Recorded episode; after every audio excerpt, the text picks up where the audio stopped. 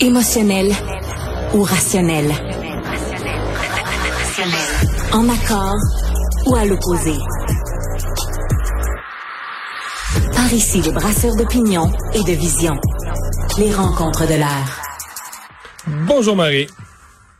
Salut Mario. On revient sur ce gros congrès de Québec euh, solidaire. Euh, D'abord pour parler de celle qui a été choisie comme euh, co-porte-parole, Émilise Lessard-Terrien. Tu nous disais la semaine passée que toi tu les connaissais, tu as siégé avec les trois qui étaient candidates là. Ouais, j'ai siégé, euh, écoute, j'ai siégé euh, quatre ans avec les trois candidates. Tu sais, je te disais la semaine dernière que, euh, à moins que quelqu'un, un analyste a une boule de cristal, c'était un peu difficile de faire des prédictions sur qui allait gagner. Il y en a beaucoup qui disaient que ça allait être Christine Labrie. Puis ça, il se fiait au fait que c'est celle qui avait le plus d'appui. Dans le caucus. au caucus, auprès des députés. Mais ça, moi, s'il y a une affaire que j'ai appris en politique, c'est que ça veut vraiment rien dire. C'est pas parce que. Ce sont les membres. pas parce que tu as des amis dans ton caucus que les membres puis les militants pensent la même chose. Là, on a compris beaucoup de choses. Hein. C'est Rouba Gazan qui est arrivé en premier au premier tour, suivi d'Émilise Le Sartérien. Donc, ça aurait dû nous donner un indice la semaine passée quand euh, il y a, ces notes d'appel auprès des militants sont sorties puis qu'elle attaquait, Rouba Gazal attaquait dans le fond Émilise Le Sartérien. Donc, elle devait avoir un peu de pointage qui lui ça. Moi, ce que ça me dit, le résultat, euh, c'est que les militants ont choisi probablement quelqu'un qui est qui est fort en gueule et qui vient des régions. C'est le choix parce que Christine Labrie, qu'on donnait un peu gagnante, tout le monde, euh, sais, je, vais être bien honnête avec toi, en quatre ans à l'Assemblée nationale, je me rappelle d'assez peu de ses interventions. Je l'ai assez peu entendue. Elle a été brièvement leader de sa formation politique ça n'a pas été un grand succès. C'est certainement une bonne personne, mais tu sais ce que je veux dire en termes de quand tu veux devenir co-porte-parole, faut quand même que tu prennes de la place aussi médiatiquement un charisme naturel, tout ça. Donc, je pense que c'est peut-être ça qui lui a nuit dans les résultats, euh, parce qu'elle a une feuille de route euh, qui est extraordinaire. Puis, entre Rouba Gazal et Émilie Le Sartarien, qui sont deux filles fortes en gueule, on va le dire, deux passionnées, euh, j'aurais tendance à penser qu'ils ont peut-être penché vers Émilie Le Sartarien parce qu'elle vient des régions. Ben, c'est ça. Et c'est ce qu'elle prône beaucoup, hein, beaucoup dans tous ses discours, dans sa vie personnelle, dans son Facebook. Elle est, elle est, tu, sais, tu sens l'agricultrice en elle dans toutes ses interventions mais en même temps, Marie, euh, je faisais euh, la mathématique de ça, parce qu'on nous donne les pourcentages 50.3, 49.7. On nous dit qu'il y a à peu près 600 quelques délégués. C'est facile à calculer. J'ai appliqué comment tu arrives à ces pourcentages-là dans le nombre de délégués. ça donne un écart de 4 votes peut-être 5. S'il était 650, plus de délégués. Peut-être 3 aussi. Hein? Pas, euh, Mais je te dis, c'est que c'est... C'est très, très, très, très, très peu de votes. Là. C'est vraiment, vraiment hyper serré. Ils ont été quand même il semble que le ralliement, il n'y aura pas de recomptage. Ruba Gazal semble avoir avalé la déception. Puis bon, on continue à travailler dans le parti. On semble avoir recollé tous les morceaux rapidement. là. Ben écoute, encore là, tu sais, je lisais des, des, des, euh, des commentaires qui disaient c'est une victoire éclatante pour Émilie Le Santarien. C'est pas pas une victoire éclatante, c'est une, victoire ultra divisée. Comme tu dis, ça doit être quelque part entre trois et cinq votes maximum. Euh, écoute, tu sais, je, je, je, sur 600 sur 600 délégués, c'est vraiment rien là.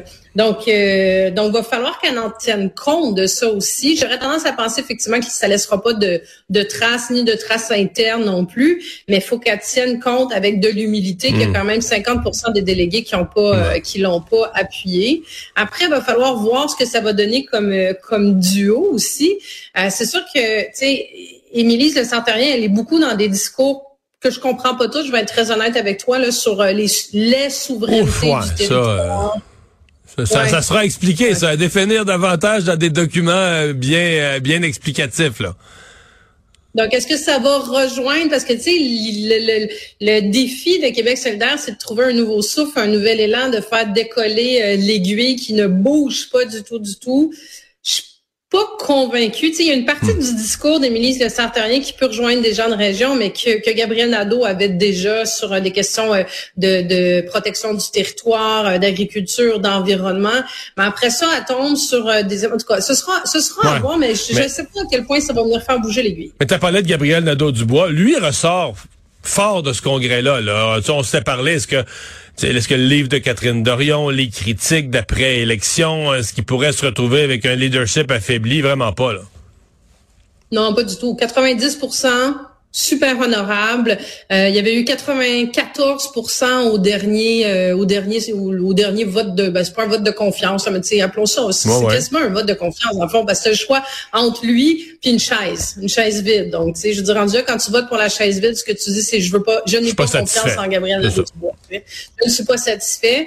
Euh, 90, on s'était dit en haut de 80% généralement, c'est quelque chose de très honorable pour des chiffres. À 90% il est très en selle on se posait aussi cette question-là de, bon, avec la nouvelle co-porte-parole, s'il avait eu 75 là, ça soulevait toute la question de qui sera euh, le chef parlementaire pour les trois prochaines années, qui sera lors de l'élection au débat, qui aspirera à être le futur premier ministre du Québec. En tout cas, comme ces partis-là, euh, il, a, il, a, il a ça dans sa poche, là. Moi, je, l'ai trouvé quand même assez habile aussi dans euh, le discours qu'il a fait avant ce vote, de mettre ses tripes sur la table, puis jouer d'authenticité. Puis je, suis convaincue que c'est pas euh, que c'était très honnête quand il a dit ça euh, sur le fait que ça y avait fait, ça l'a ébranlé les résultats de la dernière campagne électorale. Puis on l'a vu là, qui était, ils, ont, ils retrouvent pas leur marque, puis qui s'est posé la question s'il devait rester comme co-porte-parole, s'il était la bonne personne. Mais c'est sûr que ça a dû donner un petit vent de peut-être d'appui supplémentaire. Ouais, de sympathie, un petit 5% de sympathie supplémentaire, peut-être. Et là, par contre, ce qui est, moi, je, ce matin, je disais, ce congrès n'est que du positif. Il y a quelque chose qui a déraillé au cours de la dernière heure. C'est leur proposition, là, que les candidats aux élections partielles, dorénavant, là, dans le mandat, compte tenu que le caucus est huit hommes, quatre femmes, que des hommes ne pourraient plus se présenter aux investitures, ne pourraient plus se porter candidat aux élections. Mais là, il y a Olivier Bolduc, celui qui a porté les couleurs du parti dans Jean Talon, que la direction du parti avait essayé de tasser parce qu'il était un homme. Il a déchiré sa carte de membre, a annoncé tout à l'heure qu'il avait envoyé un courriel au parti pour le dire de le de l'enlever des listes de membres. Ça, ça, ça finit une petite note surette pour finir le congrès. Ben, écoute, je me posais cette question et je l'ai soulevée dans mes analyses de ce matin. J'étais curieuse de voir comment Olivier Bolduc allait réagir parce que tu dis bien, il a été l'établissement a essayé de le tasser. Et c'est pas la première fois que l'établissement fait ce genre de choses-là, mais ils ont essayé de le tasser là, vraiment dans un objectif de mettre une candidature féminine. Les militants ont fait un autre choix. Les membres l'ont choisi, lui. Il était allé se battre. Quand même la troisième fois qu'il se présentait dans une élection. Il s'est battu pendant 35 jours. Tu en as fait des campagnes électorales, Mario. Là, c'est tough, là, faire une élection. Puis tu vois pas ta famille. Puis tu tu donnes tout ce que tu as. Tu donnes tout ce que tu as pour ton parti, pour ta formation politique. Puis imagine un mois et demi, deux mois après, tu as ton propre parti qui dit, ben si on avait le choix, finalement, là, on, pousse la coche un bout plus loin en, assurant que ça se reproduira pas un Olivier Bolduc dans une partielle dans Jean Talon, que ça va être des candidatures soit féminines, soit non genrées. Moi, Mario, là, sais, je trouve l'objectif louable. J'en suis là, de l'équité, de la parité, de la discrimination positive bien dosée, on va se dire. Mais là, quand tu es rendu à dire j'exclus, si tu es un homme, tu ne peux pas te présenter, euh, est-ce que ça veut dire que Québec solidaire serait favorable de faire ça, je sais pas moi, sur euh, sur des postes dans la fonction publique, sur des postes sur des conseils d'administration? Tu en as plein des endroits où tu hmm. n'as pas la parité encore, puis ils sont pas à des années de la parité dans leur caucus, ils sont pas à 10, 90. Là. Donc, est-ce qu'ils seraient favorables à maintenir ce genre de principe-là dans des sociétés d'État du gouvernement? Je serais curieuse de leur poser la question, Mais... aussi. Mais tu sais, c'est parce que le cas d'Olivier Bolduc est quand même intéressant parce que t'as 125 députés, l'élection est finie, puis il y en a une qui démissionne. Madame Boutin, Jean Talon. Mais ça, c'est un hasard, là, tu comprends? Il aurait pu avoir une démission d'une autre personne pour différentes raisons qui tombe malade dans un comté au Québec solidaire, présentait une femme à la dernière élection. C'est purement un hasard, parce que leur nombre de candidats était paritaire. Fait que s'il y a un caquiste qui démissionne, ça a autant de chances d'être un homme et une femme. Là, ça donne dans Jean Talon, c'était Olivier Bolduc. Mais toi, dans sa peau, il a, lui, il a travaillé le comté. Il a bâti un programme pour le comté. Il a monté une équipe pour le comté. Euh, il, a vendu des cartes de membres. Il a convaincu ben des gens. Puis là, on lui dit, au moment de l'élection euh, partielle suivante, par hasard, il y a une élection partielle un an après. Puis là, on lui dit, euh, t'aurais plus le droit. Mais là, faut, ça veut dire quoi? faut que tu donnes ton homme ou femme, mais faut que toi, là, humainement, faut que tu donnes ton organisation à quelqu'un d'autre, faut que tu donnes ton programme à quelqu'un, faut que tu donnes tout ce que tu as fait à quelqu'un d'autre un an plus tard, en disant, ah, moi, à cause de mon sexe, je suis devenu un exclu, je suis devenu banni.